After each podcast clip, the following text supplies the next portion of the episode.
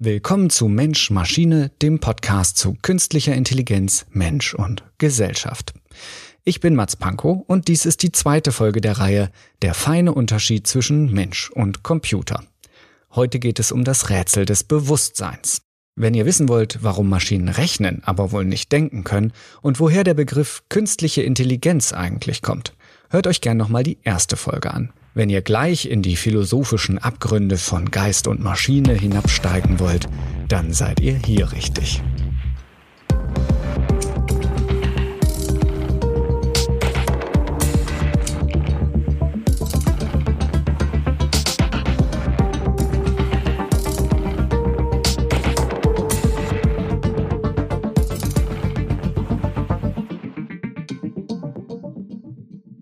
In der letzten Folge ging es darum, ob Maschinen denken können.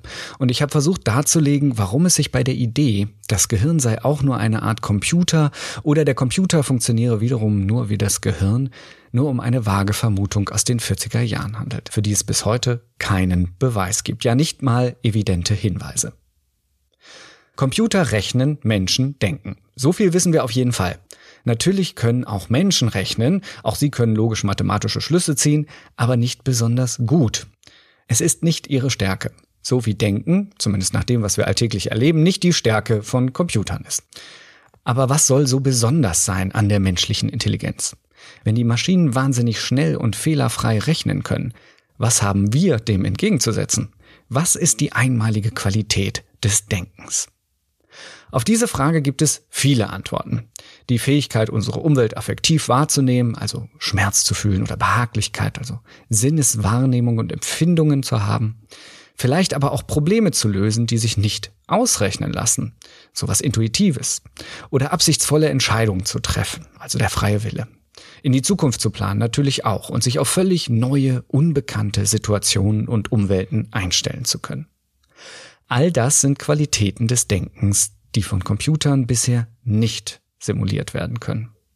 Das sind natürlich alles Fähigkeiten, Emotion, Intuition, Adaption, die mögen jetzt nicht immer so rational sein und die mögen auch zu unvernünftigen oder unlogischen Handlungen verführen.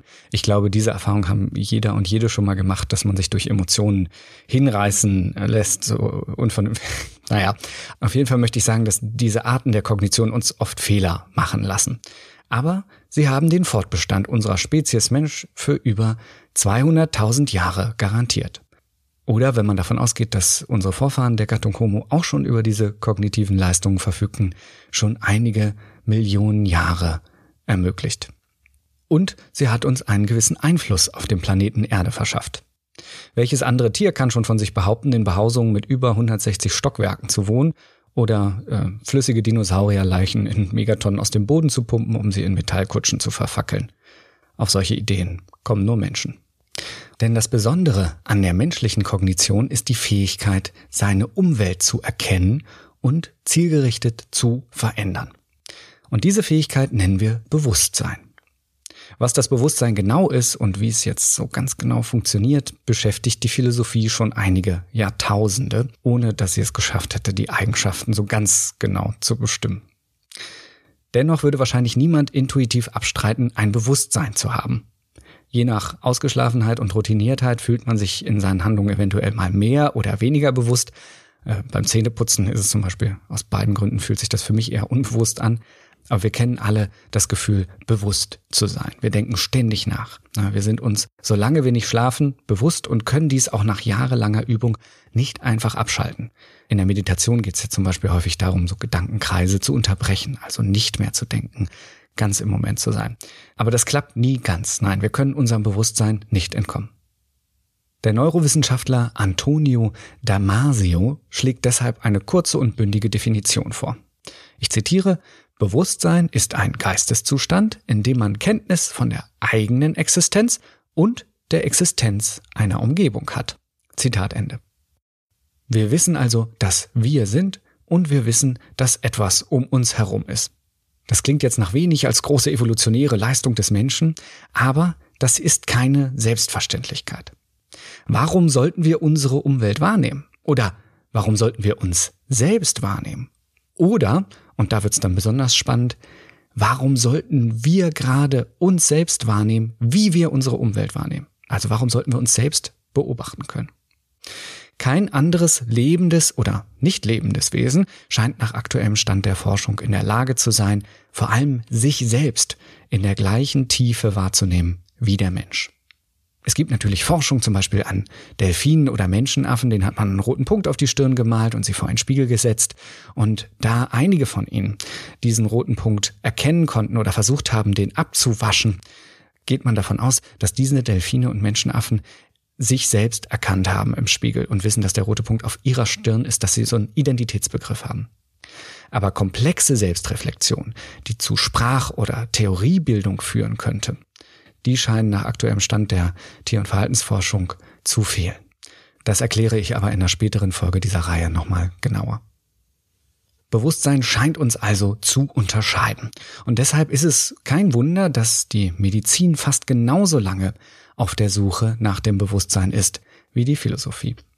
Die Vermutung liegt ja auch nahe, dass dem Menschen so ein Organ innewohnen muss, das ihn von anderen weniger bis unbewussten Wesen wie Pflanzen oder Tieren unterscheidet.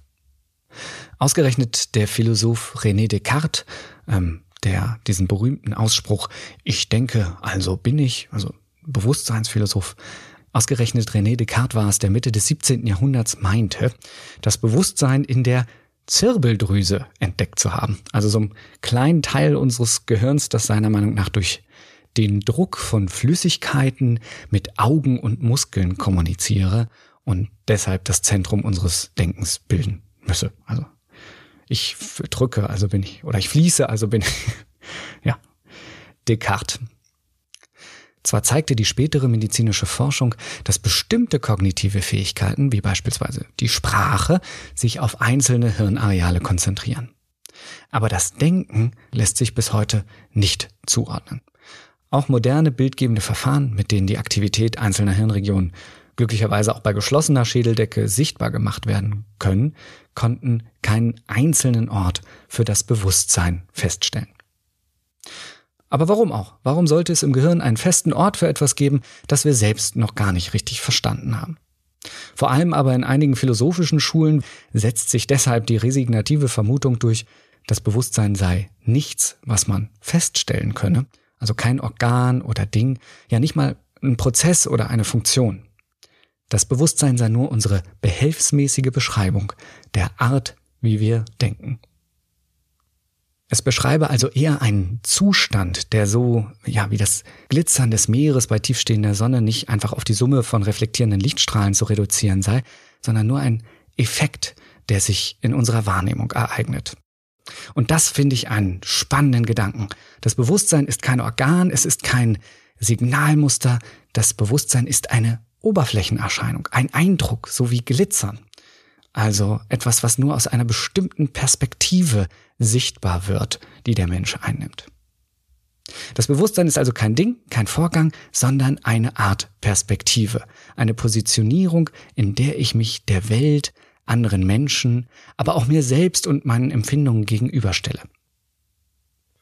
Bewusstsein ist also eher ein Blickwinkel, in dem wir bestimmte Informationen über die Welt erkennen. Also während die Art, wie wir diese Informationen dann verarbeiten, sortieren, Schlüsse ziehen und sowas, erst nachgelagerte Gedankengänge bilden, die wir eingeübt haben. Also das sind dann vielleicht auch so Denkroutinen, die fast automatisch laufen, die nicht so viel Bewusstsein erfordern. Die lassen sich vielleicht sogar algorithmisieren. Also sie ließen sich vielleicht auch von einem Computer darstellen. Also zum Beispiel die Art, wie ich durch einen Supermarkt gehe, wie ich einkaufe. Schau auf den Zettel, was du brauchst, geh zum Regal, nimm es heraus, schau, was der nächste Punkt auf dem Zettel ist, geh zu dem jeweiligen Regal und so weiter und so fort. Finde am besten noch den kürzesten Weg äh, durch den Supermarkt. Das gelingt mir dann häufig nicht so, den kürzesten Weg. Ich bin immer jemand, der viel hin und her rennt, also meine Routinen sind da offensichtlich nicht so gut. Aber dafür ist ja auch nicht unbedingt das Bewusstsein verantwortlich. Das Bewusstsein ist eigentlich dafür da, auch auf dem Weg zu entscheiden, etwas liegen zu lassen, was auf dem Zettel steht, oder doch spontan etwas zu kaufen, wenn man auf etwas anderes Appetit hat. Also das Bewusstsein beobachtet mich bei meinen Routinen und stellt meine Entscheidungen, meine Umwelt und mich selbst ständig neu in Frage. Doch wie will man ein so verstandenes Bewusstsein im Gehirn nachweisen? Also wenn es weder als Zellen noch als Signalmuster dargestellt werden kann, sondern eher so als Modus operandi des menschlichen Denkens verstanden werden muss. Ja, für viele Philosophen und Philosophinnen ist deshalb ohnehin klar, dass so etwas wie ein Bewusstsein gar nicht mit medizinischen Mitteln nachgewiesen kann. Für sie handelt es sich um einen sogenannten Kategorienfehler. So als würde man mit wissenschaftlichen Methoden versuchen, Farben nach Geschmack festzustellen oder Liebe mit dem Maßband ausmessen. Denken ist für Philosophen gar kein Gegenstand der physikalischen Welt und findet in dieser auch gar nicht statt, sondern ist ein, ja, ein Produkt des sozialen Austauschs. Also in dem Moment, wo Menschen sich miteinander beschäftigen, brauchen sie einen Begriff, nicht nur für den anderen, sondern auch für die eigenen Absichten und Emotionen. Was sage ich, wenn ich etwas denke oder etwas meine? Ich könnte es zum Beispiel Bewusstsein nennen. Die Medizin beruht jedoch auf ganz anderen Theorien, und zwar auf Biologie und Physik, mit denen sich soziale Vorgänge gar nicht darstellen lassen. Und das finde ich einen total interessanten Gedanken. Also für den methodischen Kulturalismus entspringt jede Wissenschaft einer eigenen Praxis, eigenen Interessen, einer einer eigenen Geschichte und hat deshalb auch ganz eigene Begrifflichkeiten und Perspektiven auf die Welt, die untereinander häufig überhaupt nicht kompatibel sind.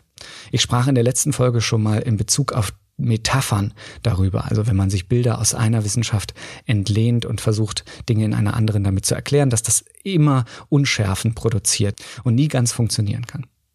So ist zum Beispiel das Bewusstsein aus Sicht der Medizin wohl eher sowas wie ein Missverständnis, lässt sich nicht beschreiben, ist auch nicht das Interessengebiet. Aus Sicht der Psychologie und Soziologie ist es jedoch notwendige Bedingung des eigenen Fachs. Ohne Bewusstsein würde diesen Wissenschaften die Arbeitsgrundlage fehlen. Und so ergibt der Begriff Bewusstsein natürlich nicht nur aus einer medizinischen, sondern auch aus einer mathematisch-physikalischen Perspektive überhaupt keinen Sinn. Also das ist so, als wollte man über Computer in Stimmungen und Beziehungen sprechen oder in Komplexen oder in, äh, Bedürfnissen oder sowas. So operieren Computer nicht. Und so ist auch die Wissenschaft nicht strukturiert, die sie erschaffen hat, die Physik. Ja. Also Computer sind ja nicht Untersuchungsgegenstand der Physik oder höchstens in Ausnahmefällen. Sie sind Produkt der Physik und der Mathematik. Sie sind das Produkt bestimmter Wissenschaften und ihrer Denkgeschichte, also einer bestimmten Perspektive auf die Welt. Entsprechend lässt sich das Bewusstsein nicht einfach nachträglich in einen Computer reinlöten oder reinprogrammieren, denn der basiert auf ganz anderen Wirklichkeitsvorstellungen. Aber vielleicht muss man das auch gar nicht. Wenn das Bewusstsein kein Organ ist, kein Prozess oder sowas, sondern eher eine Art Oberflächeneffekt, eine Spiegelung unserer Wahrnehmung in uns selbst, dann müssten wir das ja nicht nachbauen, wir müssten nur die Bedingungen herstellen, um zumindest die Möglichkeit für die Entstehung eines künstlichen Bewusstseins zu schaffen. Wenn wir also eines Tages genau verstehen, wie das Gehirn funktioniert, wir reden jetzt noch gar nicht über Bewusstsein, nur die physikalischen Effekte im Gehirn vollständig verstehen, dann könnten wir das Gehirn doch nachbauen und schauen, was passiert. Also so wie wir nicht verstehen müssen, was das Glitzern des Meeres in uns auslöst, um es künstlich mit Spiegeln oder Kristallen hervorrufen zu können. Damit setzen wir allerdings verschiedene Annahmen voraus. Also eine habe ich schon genannt. Wir müssten annehmen, dass wir eines Tages tatsächlich verstünden, wie das Gehirn funktioniert. Und das ist keine Selbstverständlichkeit. Denn ja, warum sollte die Welt so gebaut sein, dass wir sie vollständig verstehen können? Kann ja auch sein, dass das Gehirn einfach zu komplex ist, dass wir es trotz aller Bemühungen nie ganz verstehen können. Aber gut, nehmen wir mal an, wir sind so schlau und oder das Gehirn ist gar nicht so kompliziert, dann verstehen wir es vielleicht eines Tages. Dann müssten wir immer noch eine zweite Annahme bewältigen und das wäre die Annahme, dass wir die technischen Mittel hätten, um das Gehirn nachzubauen. Und auch das ist nicht selbstverständlich. Denn eigentlich kommt auch ein künstliches Gehirn nur als biologischer Automat in Frage. Alle anderen Technologien, wie zum Beispiel die Digitaltechnologie, basieren auf grundlegend anderen Funktionsprinzipien, wie ich gerade schon beschrieben habe. Die kommen aus anderen Wissenschaften, anderen Denktraditionen. Die funktionieren grundsätzlich anders. Was das im Detail bedeutet, ähm, erkläre ich in der nächsten Folge nochmal detaillierter. Und biologische Automaten zu bauen, das fällt uns leider immer noch recht schwer. Und das ist ja auch kein Wunder, denn gegen die Evolution mit Millionen und Milliarden von Versuchen in ihrer Geschichte kann natürlich auch die schlaueste Bioingenieurin kaum einfach so anerfinden. Welcher Mensch könnte schon den Menschen erfinden, wenn es ihn nicht schon gäbe? Aber gut, nehmen wir mal an, wir sind so schlau, dass wir das beides schaffen, dass wir diese Voraussetzungen erfüllen, dass wir eines Tages äh, tatsächlich wissen, wie das Gehirn funktioniert, Gott bewahre, und es dann sogar auch nachzüchten können. Und dann meinetwegen in so eine Art Nährstofflösung in ein Aquarium legen. Hätte es dann ein Bewusstsein. Zugegeben, das ist ein ja, etwas skurriles Bild. Das ist nicht meine Idee, sondern ein Gedankenexperiment des Philosophen Hilary Putnam. Äh, und er nannte es Brain in a Vat, also das Gehirn im Tank. Und für dieses Gedankenexperiment müssen wir hier zu dem Ergebnis kommen, dass es wahrscheinlich nicht denken könnte. Denn wenn das Bewusstsein der Modus ist, in dem der Mensch sich seiner Welt und sich selbst gegenüberstellt, muss er natürlich auch erstmal von sich selbst und der Welt erfahren. Man müsste dieses Wissen also irgendwie in das Gehirn, in diesen Tank übertragen. Das wäre sicherlich wieder eine Ingenieursaufgabe an der Grenze zum technisch Denkbaren. Aber gut, auch diese dritte Voraussetzung stellen wir uns mal vor. Wir könnten die Neuronenaktivitäten eines lebenden menschlichen Gehirns eins zu eins in dieses gezüchtete Gehirn im Tank kopieren. Meine jetzt meinetwegen oder eure. Hätte das Gehirn dann ein Bewusstsein? Wahrscheinlich nicht. Denn ohne den Körper, aus dessen Sinneswahrnehmung das Welt- und Selbstbild resultiert, machen natürlich auch all die neuronalen Verbindungen und Signale und Ausprägungen im Hirn gar keinen Sinn. Denn die wabern natürlich völlig anschlusslos im Liquorbecken. Das wäre eher so ein Rauschen, so ein Fiebertraum, äh, wenn es nicht zu einer Repräsentanz in der Welt verbunden ist. Das Bewusstsein entsteht also nicht im Gehirn, sondern im Verhältnis zu unserem Körper. Über den Körper nehmen wir die Welt wahr und wir nehmen auch den Körper als Teil dieser Welt wahr. Also wir sehen ja, dass er auch ein physikalischer Gegenstand ist, dass er irgendwie in der Welt steht und mit Dingen interagiert und auch von diesen Dingen irgendwie betroffen wird, umgestoßen werden kann zum Beispiel. Wir sind also gleichzeitig im Körper und stehen irgendwie neben ihm. Unser Bewusstsein ist also unser Verhältnis zu unserer Wahrnehmung in unserem Körper. So ist es am ehesten als eine Art Wahrnehmungsanordnung zu verstehen, wie in so einem Spiegelkabinett, in dem wir uns durch geschickte Anordnung der Spiegel von hinten selbst über die Schulter gucken können und uns also selbst zugucken können oder in einem Computerspiel, wo man seinen Avatar von hinten verfolgt. Man ist gleichzeitig drin, aber irgendwie auch daneben oder dahinter. Man kann seinen Körper also gleichzeitig vergegenständlichen, sich gegenüberstellen und ist dennoch in ihm drin gefangen. Die Idee, das Bewusstsein in einem Gehirn im Tank oder in einem alleinstehenden informationsverarbeitenden Automaten nachzubauen, kann also nicht funktionieren. Nur durch einen Körper können wir unsere Umwelt wahrnehmen und uns diese Empfindungen auch gegenüberstellen. Also nur durch einen Körper ist Bewusstsein möglich. Ja, also das ist ein bisschen verworrenes Verhältnis äh, des Menschen zu seiner eigenen Wahrnehmung. Und das beschäftigt die Philosophie natürlich schon eine ganze Weile. Und es gibt einen Philosophen, Helmut Plessner, der hat dafür einen ganz schönen Begriff gefunden, finde ich. Der nennt das nämlich die exzentrische Positionalität. Exzentrisch jetzt nicht, weil der Mensch besonders überdreht wäre oder generell völlig profilierungssüchtig oder so. Also kann auch sein, aber darum ging es ihm nicht. Sondern exzentrisch, weil er in seiner Selbstwahrnehmung immer etwas neben sich stehe. Der Mensch ist gleichzeitig in sich in seinem Körper und in der Welt und in seinen Empfindungen und gleichzeitig irgendwie neben sich, exzentrisch, außerhalb des eigenen Zentrums, in seinen Gedanken und Reflexionen. Das klingt wahnsinnig abstrakt, aber ähm, ich weiß noch, als ich das das erste Mal gehört habe, äh, hatte ich mich irgendwie verlaufen in einem Philosophieseminar. Ich habe eigentlich Medienwissenschaft studiert und da musste ich gleich ans Kino denken. Exzentrische Positionalität, das stelle ich mir so vor wie im Kino sitzen. Ich schaue einem Film zu, ich, ich fühle mich, als wäre ich im Film. Ne? Als, ich freue mich mit den Protagonisten, ich habe ich hab Angst mit denen, ich bin aufgeregt. Aber eigentlich sitze ich ja nur davor, ich bin gar nicht betroffen. Also ich könnte jederzeit auch sagen, Moment, ist ja nur gespielt, hat mit mir gar nichts zu tun. Ich lasse das gar nicht an mich ran. Finde ich doof. Und so funktioniert die exzentrische Positionalität. Das ist das, was wir Bewusstsein nennen. Unser Verhältnis zur Umwelt und zu uns selbst. Damit unterscheidet der Mensch sich, also zumindest nach Plessner, zum Beispiel vom Tier, das äh, zentrisch positioniert sei, das also in seiner eigenen Mitte die Welt wahrnehmen würde. Das Tier hat keine Distanz zu seiner Wahrnehmung. Es sieht sich dieser Welt und sich selbst gar nicht gegenüber, sondern reagiert nur auf das, was es wahrnimmt, ganz unmittelbar. Also es weiß zum Beispiel nicht, dass es jetzt einen Film sieht im Kino. Ne? Also sieht man ja auch, wenn Hunde oder Katzen irgendwie vom Fernseher sind, die wissen nicht, dass das ein Film ist, dass das künstlich ist. Ja, die, die denken, da kommt jetzt wirklich ein Dinosaurier raus und will mich fressen. Ähm, und so geht denen das auch in ihrer Weltwahrnehmung. Die sind mittendrin. Die haben kein Zentrum, auf das sie sich beziehen können in sich, können sich also auch nicht neben sich stellen, haben kein Bewusstsein von sich und der Welt, sondern sie leben immer im Hier und Jetzt.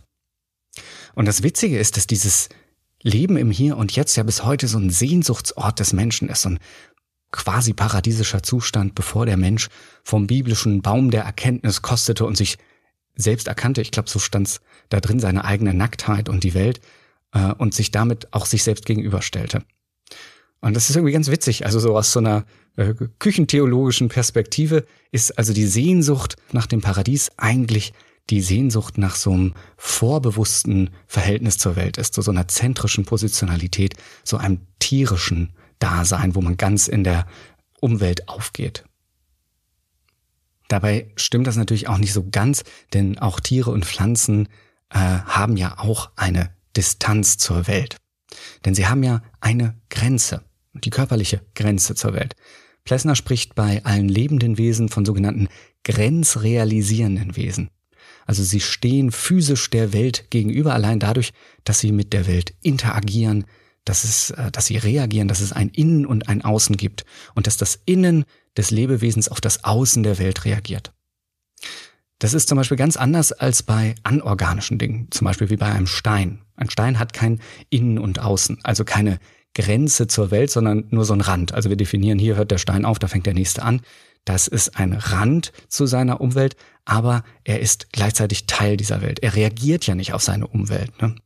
Also er ist nur Teil von physikalischen Effektketten. Wenn ein Stein angestoßen wird, dann äh, überlegt er sich nicht, oh, wie reagiere ich jetzt? Falle ich nach rechts oder nach links? Sondern der wird einfach durch diesen physikalischen Impuls angestoßen und kippt zwangsweise in genau eine Richtung um. Da gibt's keinen Spielraum.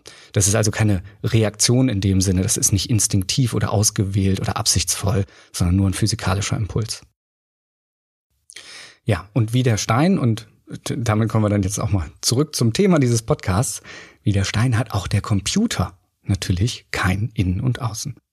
Der kann zwar natürlich Sensoren haben oder Eingabegeräte, die Daten aus der Umwelt empfangen und der kann die dann verarbeiten, aber das geschieht nach vorgegebenen Algorithmen.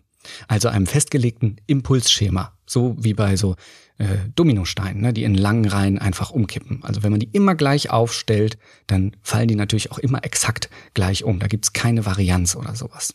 Egal wie viele hunderttausend Mal das macht, man muss nur genau den gleichen Winkel treffen. Und genauso gibt auch ein Rechenautomat immer das gleiche Ergebnis aus, wenn er die gleiche Eingabe bekommt. Ob das jetzt äh, über die Tastatur ist oder äußere Sensoren wie Mikrofone, Kameras, Abstandsmesser oder ja, Teilchenspektrometer, das ist völlig egal. Er reagiert immer gleich. Der Output ist immer gleich bei gleichem Input. Da reagiert kein Innen auf Außen. Es gibt also keine Grenze. Der Computer hat nur einen Rand. Es sei denn, und da wird's jetzt äh, nochmal richtig spannend, der Automat könnte die Ergebnisse vorheriger Rechnungen speichern und so seine Reaktion anpassen. Dann ist die Ausgabe der Maschine eben nicht immer die gleiche, auch wenn die Eingabe gleich bleibt. Der Kybernetiker Heinz von Förster taufte diese lernenden Automaten, und da meint er jetzt noch nicht neuronale Netze oder künstliche Intelligenz, sondern einfach ganz einfache Computer, die speichern können. Er taufte diese Automaten nicht triviale Maschinen. Sie sind nicht trivial, weil von außen nicht vorhersagbar ist, welche Ausgabe aufgrund welcher Eingabe genau zustande kommt.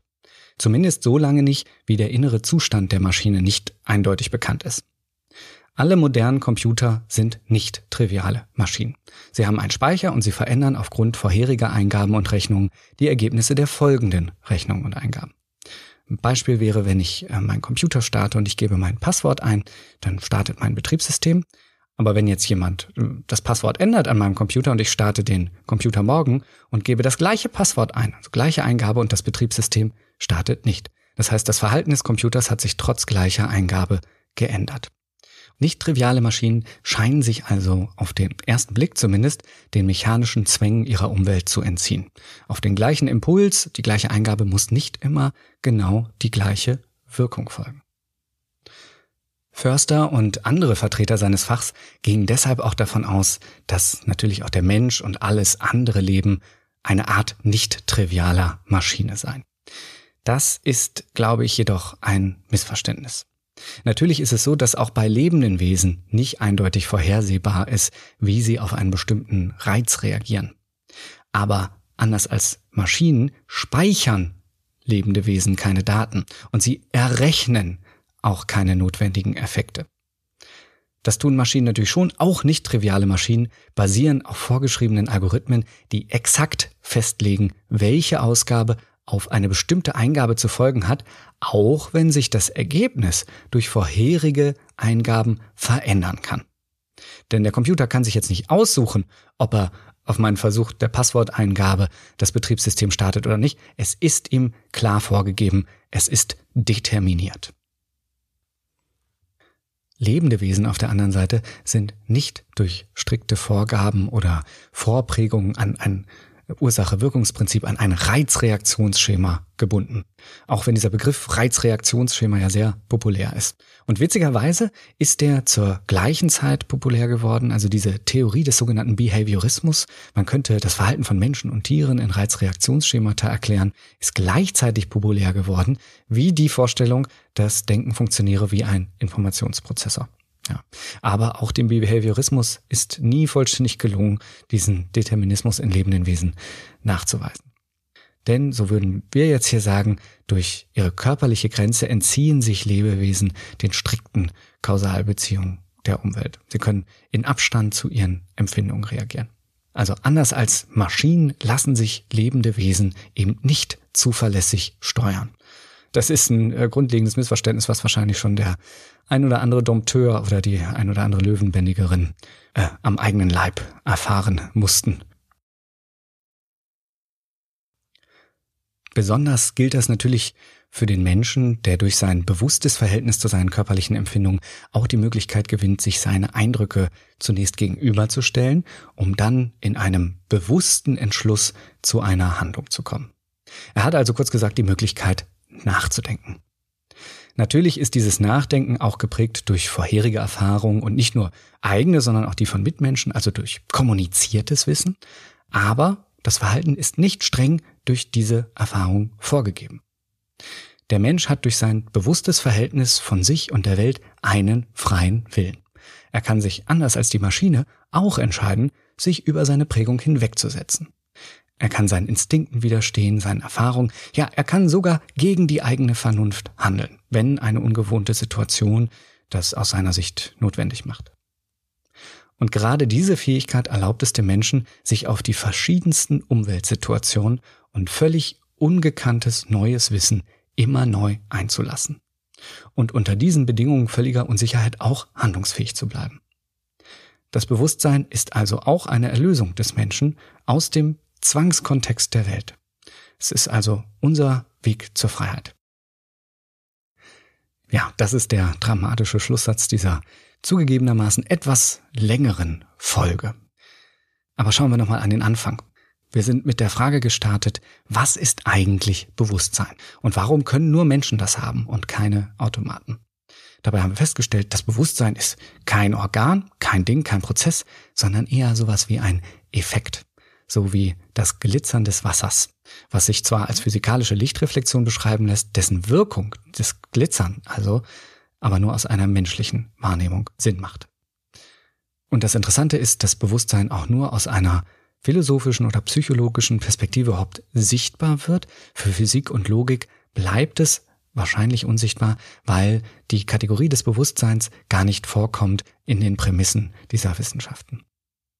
Gut, aber wenn man jetzt aus philosophischer Sicht guckt, dann könnte man sagen, dass es beim Bewusstsein um ein Verhältnis zur Welt geht, ein Verhältnis zur Welt und zu sich selbst, die sogenannte exzentrische Positionalität.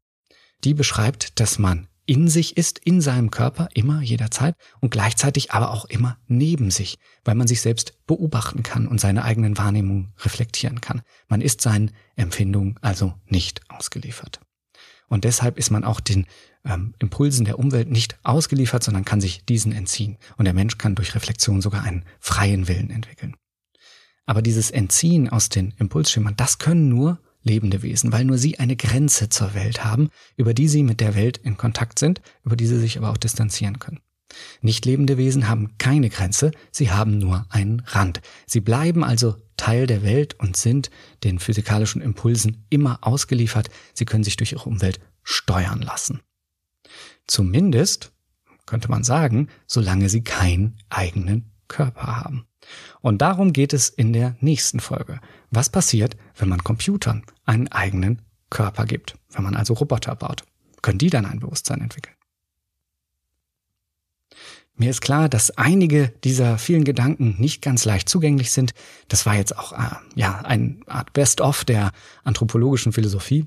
Aber zu verstehen, was Bewusstsein ist und wo der Unterschied zum maschinellen Operieren ist oder der maschinellen Verarbeitung von Umwelt, das ist, glaube ich, sehr, sehr wichtig, um überhaupt darüber sprechen zu können, wie unsere Zukunft mit der künstlichen Intelligenz aussieht. Denn nur so können wir ahnen, was Maschinen wohl können werden, auch wenn man sie weiterentwickelt, und was sie wohl nie können werden. Und nur dann wissen wir, wie wir mit diesen Maschinen in Zukunft interagieren, wie wir Arbeit aufteilen, wie sie auf uns reagieren werden, wie wir mit ihnen eine Gesellschaft machen können. Während ich diese Folge hauptsächlich philosophisch über das Bewusstsein gesprochen habe, versuche ich in der nächsten noch einmal technisch zu erklären, was Selbstbeobachtung, zum Beispiel durch einen eigenen Körper, für einen Computer bedeuten würde. Und ich darf schon vorwegnehmen, meine These wird sein, das ist der Systemabsturz. Bewusstsein für einen Computer ist ein Bluescreen. Oder bei Linux nennt man es so schön Kernel Panic. Wir hören uns wieder in der nächsten Folge von Mensch Maschine nächste Woche zum Thema Paradoxien der Selbstbeobachtung. Ja, oder gut, vielleicht nenne ich es einfach Bluescreen aus der Reihe Der feine Unterschied zwischen Mensch und Computer. Bis dann.